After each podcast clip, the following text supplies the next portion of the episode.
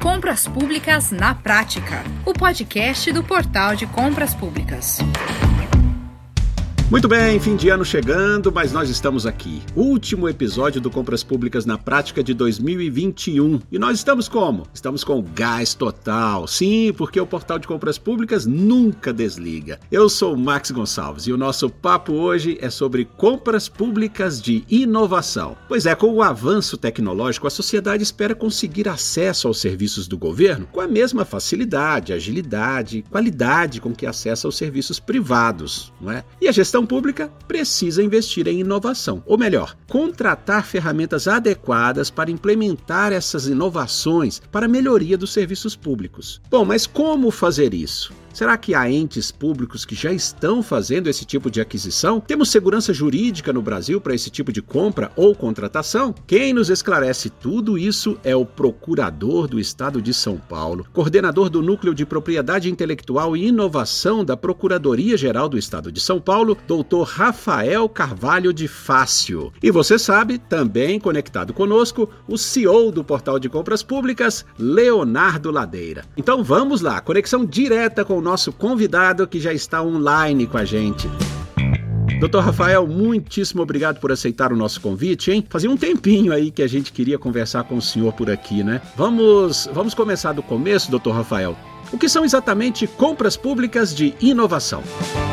Inovação é um processo, se a gente for pegar a definição mais conhecida, né, que é uma definição que tem da OCDE, no Manual de Oslo, que é o manual usado para a gente padronizar como a gente coleta, como a gente mede estatísticas sobre ciência, tecnologia e inovação em vários países, em várias jurisdições. Inovação é um processo econômico pelo qual a gente ou desenvolve, né, ou difunde no mercado um novo produto, um novo serviço, um novo processo. E quando a gente fala de compra pública de inovação, a gente está associando aí justamente a introdução dessa novidade, de um produto, de uma solução inovadora, ao poder de compra do Estado. E, Max, isso não é por acaso. Muitas das tecnologias que a gente está usando aqui para gravar esse podcast com a própria internet e vários componentes, circuitos de computadores e outras tantas tecnologias foram desenvolvidas nos Estados Unidos, na União Europeia, em função de licitações, de contratações públicas, né, que foram aí usadas ou então usando aí o motor do poder de compra do Estado, sobretudo na área de defesa, na área aeroespacial, né, e, em tantas outras áreas do conhecimento, como uma forma da gente de fato atingir esse objetivo. Então, quando a gente fala compra pública de inovação, a gente está pensando aqui em alguma forma de contratação que o Estado faz, mas que esteja ligado a desenvolver uma coisa que ainda não existe, um novo produto, um novo serviço, um novo processo, ou então, a, de alguma forma, usar o poder de compra do Estado para difundir algum produto novo, algum serviço ou processo novo, mas que ainda não tem assim uma grande penetração no mercado.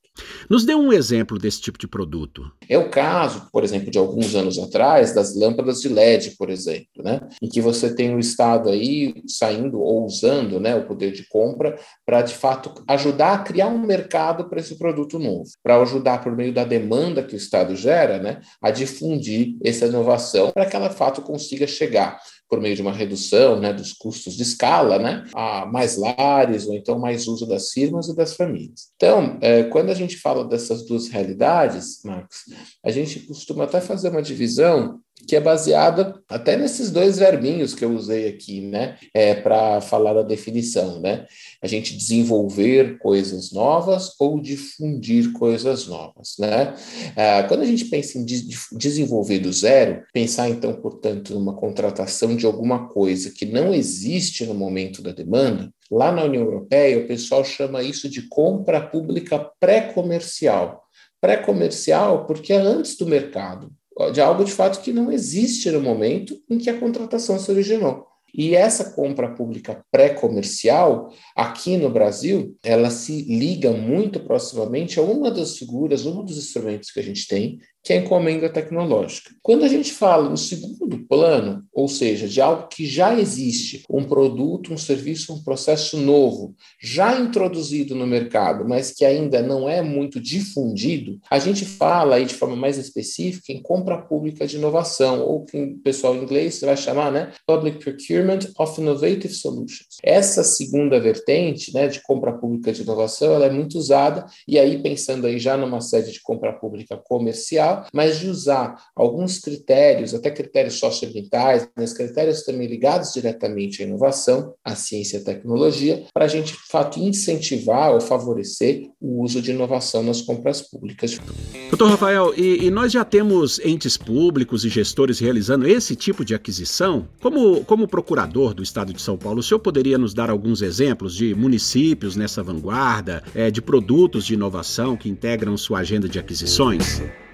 Não, claro, Marcos. Acho que a gente tem muitas. E é claro, né? Lembrando que inovação é uma palavra com muito significado que que a gente falou agora, né? A gente tem muitos exemplos de compra pública de inovação, desde aquelas inovações mais radicais, por exemplo, quando a gente vai pensar na vacina, que a maior parte de nós tomou aqui, por exemplo, vamos pegar o exemplo da Fiocruz, né, que fez um contrato com a AstraZeneca, um contrato de encomenda tecnológica, uma compra pública de inovação voltada a uma necessidade claramente pré-comercial, né? No começo de 2020, não existia vacina para o Covid e depois foi contratado. Então, aqui a gente tem um exemplo claro de encomenda tecnológica. A gente tem alguns exemplos de encomenda já realizados, mas também em realização em outros entes, por exemplo, do governo federal, como, por exemplo, a encomenda que foi feita, que está sendo feita pela Agência Espacial Brasileira, a gente tem uma encomenda no Sebrae de Pernambuco, a gente tem várias encomendas e vários exemplos de encomenda, mas uma coisa que a gente sente, Max, que a encomenda ela não pegou direito no Brasil. É um super instrumento de contratação. A encomenda, vale lembrar que ela é uma hipótese especial de contratação direta, né? de dispensa de licitação. Está lá no artigo 24, inciso 31 do 8666 e dialoga aí nesse inciso com o artigo 20 da Lei de Inovação. E os municípios? A gente tem menos exemplos de municípios com encomendas, porque encomenda é o principal instrumento de compra de inovação no Brasil, mas ele está bastante ligado, né? não exclusivamente, mas de forma mais direta, a compras para comerciais. Agora, quando a gente pensa naquela outra difusão, aquela, aquela outra dimensão da compra pública de inovação, aquela que está mais ligada não a desenvolver algo do zero, mas a ajudar na difusão, então promover o que a gente chama de inovação incremental, com melhoria de processos e, e soluções mais custo-efetivas, né, mais eficientes de forma geral para a gestão de serviços públicos, a gente tem muitas, muitos exemplos legais de inovações, vamos dizer, de caráter mais simples, que são menos intensivos em ciência e tecnologia, são menos intensivos em esforços que a gente chama de pesquisa e desenvolvimento. Por exemplo, tem muitos municípios no Brasil que estão usando recentemente, ou que já usam chatbots, por exemplo, né, aplicações de inteligência artificial para poder facilitar facilitar o atendimento, ou eventualmente fazer uma triagem, ou simplificar e a interação com os cidadãos. Isso é uma contratação de inovação de forma mais leve, né, que está muito ligada e é uma contratação de TI, de serviços ou de bens, né, de tecnologia da informação. A gente pode dizer que isso se enquadra de forma mais ampla em compra pública de inovação também. E recentemente, para a gente falar de exemplo de município, a gente tem o Marco Legal Startup, que é uma ferramenta fantástica que o Brasil ganhou agora no mês de junho e que um dos primeiros municípios que está saindo na frente, que está liderando esse processo, junto com outros que já fizeram pitches e hackathons hackathons, como por exemplo Niterói e São Paulo, o município de São Paulo também, que no passado fez um programa chamado Pitch Sampa, a gente tem agora o município de Recife com um dos primeiros exemplos de é, aplicação dessa modalidade nova de licitação prevista no marco legal das startups. Então, a gente tem exemplos, Max, em todas as esferas federativas. Se a gente fosse classificar, a gente poderia, de certa forma, dizer que a gente tem mais encomendas tecnológicas ou contratações pré-comerciais em âmbitos, de, vamos dizer, de esferas federativas maiores, como a União e os Estados, e a gente costuma ter inovações de caráter menos radical, mais incremental em municípios. Mas, isso é importante deixar claro, qualquer Estado município ou a União pode realizar uma encomenda, assim como podem recorrer também ao marco legal de startups e podem também lançar mão de até instrumentos comuns, como o pregão, para tentar licitar e contratar soluções inovadoras que já têm introdução e penetração no mercado. Bom, em, em, termos de segurança jurídica para esse tipo de compra, nós tivemos aí nos últimos dois anos não é, a confluência de três novas legislações abrangendo as licitações públicas. Não é? é o novo decreto do pregão eletrônico 10.024 de 2019, a nova lei de licitações, a, a 14133 de 2020, sancionada em abril, e o marco legal das startups, que é a, a, Lei Complementar número 182 de 2021 também, que entrou em vigor em junho. Eu pergunto, o, o senhor acredita que elas colaboram para incentivar o crescimento das compras de inovação no Brasil, doutor Rafael? Olha, Max, a gente tem, como você falou, né, recentes instrumentos novos para pensar em contratar inovação no Brasil. Né? É, quando eu fiz esse trabalho para o BID, em que a gente pesquisou, estudou quais são as alternativas jurídicas para contratar inovação, e a gente apresentou aquele, aquela imagem que ficou conhecida aí como mapa do metrô, né, em que a gente mostrou como se fossem linhas, né, os vários caminhos que a gente consegue pensar e quase como se cada caixinha jurídica fosse uma rota, né, uma linha diferente para a gente pensar em contratar inovação no Brasil, não tem dúvida, né, usando essa alegoria aqui, essa metáfora, de que a gente ganhou linhas novas nesse ano, né? A gente teve o marco legal de startups que eu citei agora há pouco, né, que é uma modalidade de licitação própria e para a gente testar soluções inovadoras no, no, ambiente público e poder remunerar esse teste. O marco legal de startups ele é muito importante porque ele vem sanar uma lacuna para a qual até então a gente não tinha uma legislação específica que atendesse essa necessidade, de de fato a gente conseguir fazer uma licitação baseada não na delimitação de um objeto, na definição que a gente tem, por exemplo, no, pregão, né, com todas as características técnicas necessárias e suficientes, a completa especificação do objeto licitado. A gente tem agora a possibilidade no marco legal de startups de fazer licitação baseada no problema. Então, em vez do poder público fazer, por exemplo, a descrição daquilo que ele acredita ter a solução mais adequada para a sua necessidade, ele agora faz uma licitação em que ele está descrevendo um desafio, o problema que ele está enfrentando. E coloca, de fato, esse problema para que o setor privado, o marco legal de startups, ele não é restrito à participação de startups, vale lembrar, né? Então, em outras empresas, ou empresas de forma geral, podem participar. Aí o setor privado apresenta, fornece, contribui com soluções inovadoras, que se atenderem aquelas metas, ou atenderem aquela, aquele problema especificado no edital, podem aí ser migrar para uma segunda fase, o CPSI, o Contrato Público de Solução Inovadora, em que a gente formaliza, paga e testa a solução. Esse teste vai ter um valor e uma vigência limitados, e, essa, e, e caso supere as metas definidas no CPSI, no Contrato Público de Solução Inovadora, a gente pode migrar para uma terceira fase, que é uma fase que a gente chama de contrato de fornecimento. O contrato de fornecimento permite uma implementação, ainda que reduzida, também com valor até 8 milhões e uma vigência, no máximo 48 meses, limitados, mas permite de alguma forma a gente já implementar aquela solução. E temos ainda a nova lei de licitações. A nova lei de licitações ela é muito importante porque ela atualiza o marco legal que a gente tinha de compra pública, que já estava muito defasado e muito desgastado. Não é segredo para ninguém que a 8666, que é de 93, né, ela já está bastante, já está e ainda continua, porque fica em vigor por mais dois anos, né? até meados de 2023, portanto, é bastante defasada e, e, e ela gerou uma, um certo engessamento muito proeminente da administração pública. É difícil achar quem seja um entusiasta do 8666, né? A gente hoje em dia reúne muitas pessoas que são críticas. E se a gente puder fazer uma crítica à nova lei de licitações, é de dizer que ela poderia ter modificado muito mais do que de fato modificou. Mas a despeito disso, ela trouxe uma consolidação importante de decretos, de leis, de algumas até instruções normativas que já estavam esparsas, então ela dá um pouco, ou ajuda um pouco na questão da coerência. E no que diz respeito à inovação, ela tem dois pontos que são bastante interessantes. O primeiro é a modalidade de diálogo competitivo, de forma mais ou menos semelhante ao marco legal das startups, o diálogo, que ele é reservado para procedimentos bastante complexos de contratação, pode ser uma alternativa para contratar a inovação no Brasil. Ah, é inclusive uma das alternativas previstas lá no artigo 31, 32 da 14133, e é uma alternativa que pode ser utilizada em contratações de maior complexidade. A gente não tem ainda exemplos, é, marcas de diálogo competitivo no Brasil ainda usando, ou, ou pelo menos voltados né, para a área de inovação.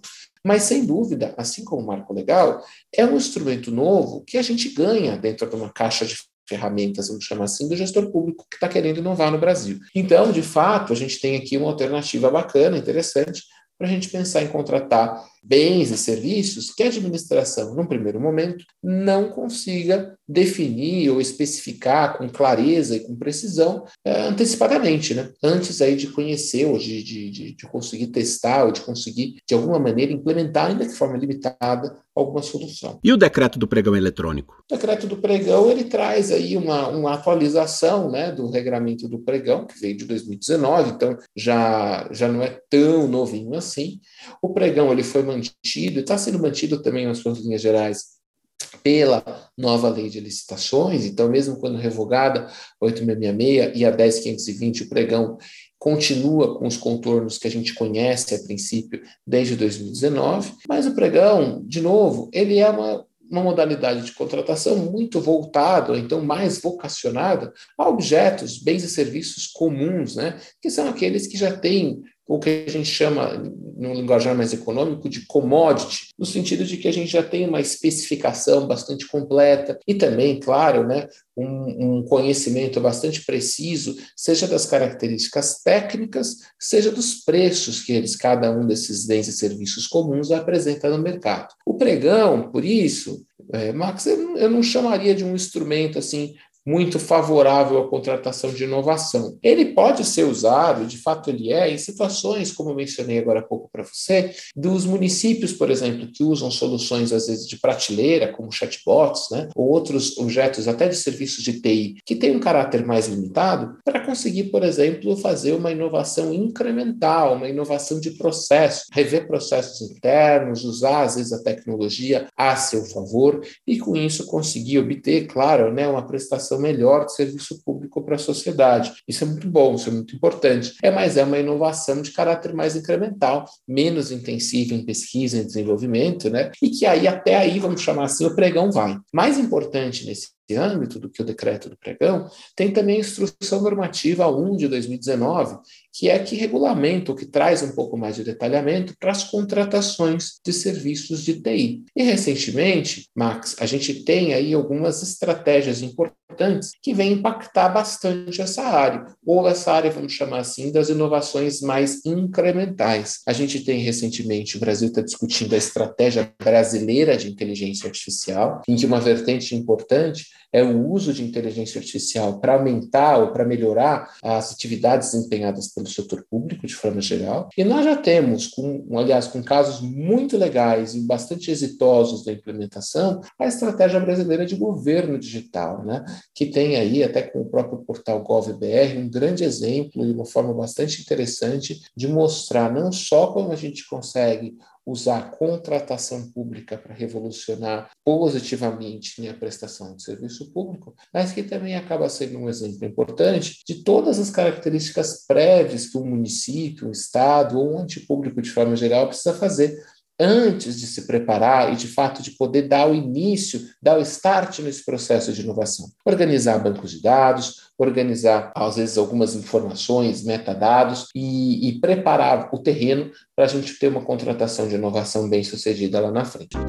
Perfeito, doutor Rafael. Agora, Leonardo, você que é um especialista em TI, que está há muitos anos aí no mercado de aquisições governamentais, desde 2016 também é o CEO do Portal de Compras Públicas, uma startup GovTech, ou seja, especializada em soluções tecnológicas para o governo. Com essa experiência acumulada, Leonardo, como que você avalia a questão das compras públicas de inovação no Brasil, hein?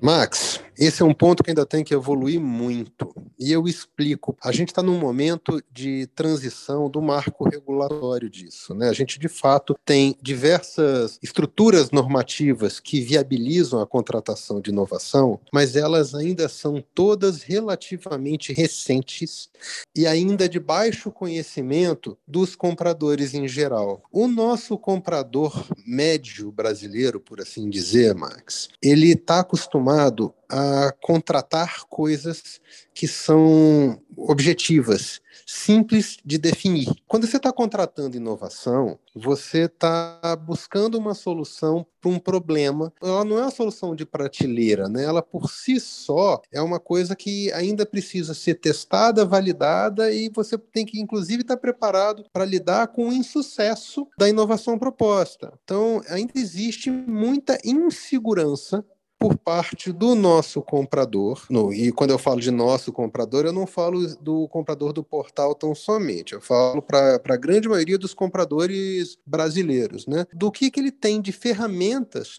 para poder dar esse salto que é literalmente sair de um objeto que está é, definido de forma sólida, monolítica, para um objeto que é um tanto quanto mais fluido e principalmente nessa questão né, que envolve até sandbox regulatório. O assunto aí eu deixo para o doutor Rafael explicar com mais detalhe, tá? mas é, que envolve até mesmo a contratação de uma solução que pode não ser bem sucedida.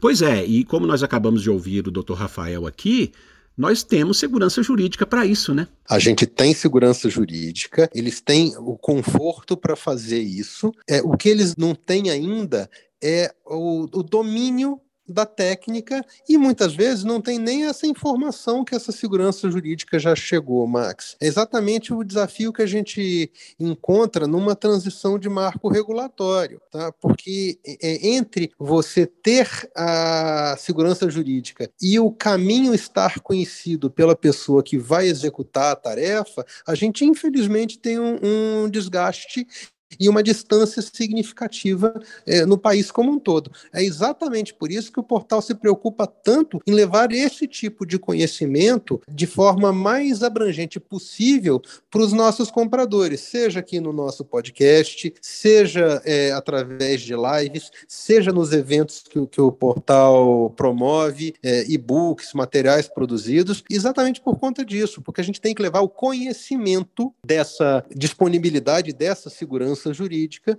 para a pessoa que, em última instância, vai ser a pessoa responsável por fazer acontecer. Isso, muito bem, Leonardo. Agora, é, doutor Rafael, Vamos falar aqui de dados objetivos, não é? Segundo um levantamento do Instituto de Pesquisa Econômica Aplicada, IPEA, é, na esfera federal do governo foram realizadas 75 encomendas tecnológicas, as ETECs, né? É, entre 2010 e setembro de 2019, totalizando aí é, 330 milhões de reais. Para um país continental como o Brasil, isso parece pouco, não parece não? É, estão faltando contratações de inovação no país? Quais são os motivos, hein, doutor Rafael?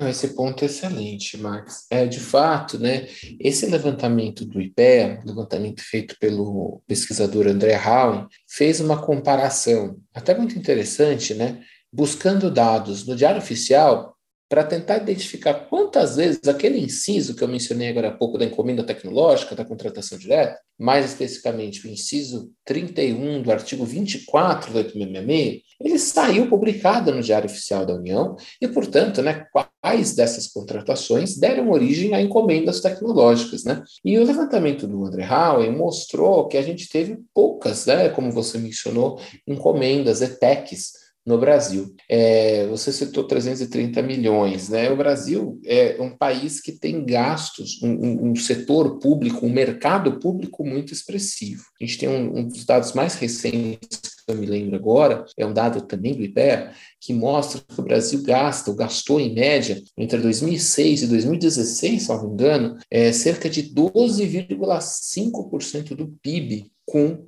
contratações públicas. Isso considerando a administração direta, a administração indireta, as estatais têm um peso muito maior do que a gente imagina, e nas três esferas: União, estados e municípios. Né? De fato, se a gente for pensar no volume, no gigantismo que o Brasil tem de contratação pública, as contratações públicas de inovação elas ainda são de fato muito pequenas, muito reduzidas. Apesar, Marcos, do que a gente falou agora há pouco, a gente tem né, alguns instrumentos bons, como a encomenda tecnológica, por exemplo, é, e que são bastante elogiados pela literatura, por quem estuda, porque estão embasados em experiências sólidas, concretas e, sobretudo, nas boas práticas internacionais. Né? Então, parece um descompasso. Por que, que a gente tem legislação boa para contratar inovação no Brasil?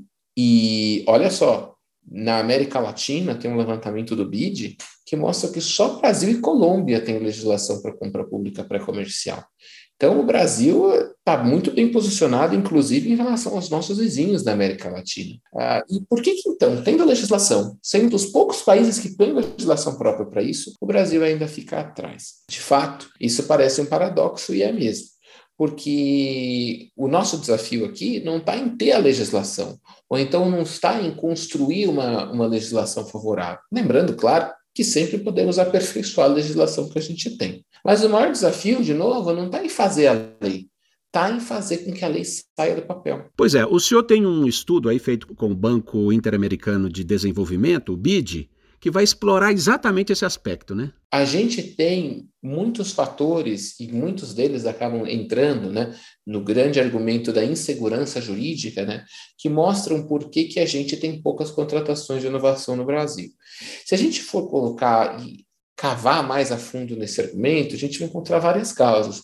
Mas se a gente for falar algumas delas aqui, a gente tem, por exemplo, uma grande aversão é, de risco por parte do gestor público, que é muito bem explicada né, pelo fato da maior parte das contratações públicas no Brasil serem feitas na modalidade pregão. A gente está falando de mais de 96% das licitações brasileiras, Max, sendo feitas na modalidade pregão. O pregão, como todo mundo sabe, ele só admite um critério de julgamento, que é o melhor preço um preço menor que for apresentado pelo licitante. E é muito difícil a gente pensar em inovar quando a gente está preso a critérios de preço, ou quando a gente não tem tanta abertura para pensar em critérios de qualidade. Isso faz com que a cabeça do gestor, mas também a cabeça do advogado público, como minha carreira, a cabeça do auditor, do, de todos os órgãos que fazem auditoria interna e externa nos órgãos de controle, sejam, claro, condicionados, acostumados, pelo menos 96% do tempo que dedicam para licitações públicas, a pensar e raciocinar com base na modalidade pregão. Isso Max, faz com que o gestor público que tenha, por exemplo, colocar, e tem até autorização legal prevista na encomenda e também no marco legal de startups, por exemplo, para adjudicar o objeto a quem tem apresentado um preço maior. Ele se sinta bastante inseguro de aplicar essa legislação. E aqui eu acho que entra um trabalho muito importante da advocacia pública, seja aqui no estado de São Paulo, da Procuradoria que eu represento, mas também de outros entes, eu quero citar aqui o trabalho da Advocacia Geral da União, né, de trazer, ou então de conseguir viabilizar por meio de minutas padrão, pareceres modelo, documentos que possam servir de standard, de alguma forma, para a gente poder contratar inovação no Brasil com mais facilidade, ou de alguma forma diminuindo essa insegurança. Na Procuradoria, a gente montou o toolkit do marco legal de CTI, é um material que está aberto, disponível para download para quem quiser, está no site, na página da Procuradoria, dentro do IdeaGov, que é um programa transversal de inovação do governo de estado, que é o www.ideiagov.sp.gov.br barra toolkit. Toolkit que se escreve T-O-O-L-K-I-T. Dentro desse material, que está disponível para download, a gente já publica kits completos contendo minuta de contrato, minuta de edital, minutas de documento, checklist que vão ser usados ou que podem ser usados para a contratação de inovação no Brasil. Esses documentos eles foram feitos com base em experiências concretas, editais, chamamentos públicos, contratos que realmente existem e que foram adaptados para a gente ter um modelo pronto, ou que, lógico, né, vai receber aí só as customizações necessárias para o objeto, para cada objeto específico, a gente poder contratar inovação no Brasil em diversas modalidades, inclusive a encomenda tecnológica, que foi o objeto da pergunta. Então, eu acho que a gente com, com, com, medidas assim, né, a gente de fato instrumentaliza, dá ferramenta para o gestor público que quer inovar poder trabalhar. Mas, Max, isso não é suficiente, ou só isso não, não resolve o problema. Além de ter, claro, um material é, bacana, atualizado, bem feito, que possa ser usado, é importante a gente ter uma coisa que, sobretudo na experiência da União Europeia, a gente vê com muita clareza, o que eles chamam de comunidade de prática. Gente, gente que precisa ser capacitada, gente que precisa discutir, conhecer essas ferramentas e, claro, poder tentar pensar em usar essas ferramentas no seu dia a dia, discutindo, questionando se todos aqueles pontos são ou não é, a, a, a, é, aplicáveis a cada caso concreto e, de fato, com essa etapa importante, que é a capacitação, construção de quadros, construção de capacidades institucionais para a inovação, que a gente consegue superar essa barreira. Então, eu acredito muito nisso. São essas as linhas principais aqui que eu acredito que podem ajudar a reverter esse cenário no Brasil. E acho que a gente já conseguiu prestar uma contribuição interessante quando a gente colocou lá no site do IdeaGov esse conjunto de documentos gratuitos e que já estão sendo usados por muitos estados e por muitos municípios, empresas públicas, estatais no Brasil. Muito bom, doutor Rafael. É, pois é, Leonardo nós estamos vendo aí que as compras de inovação ainda estão muito, muito, muito tímidas no país, não é? Uma plataforma como o Portal de Compras Públicas pode incentivar esse tipo de segmento, Leonardo? O Portal de Compras Públicas não só pode, como, como está e vai continuar incentivando compras nesse segmento, Max.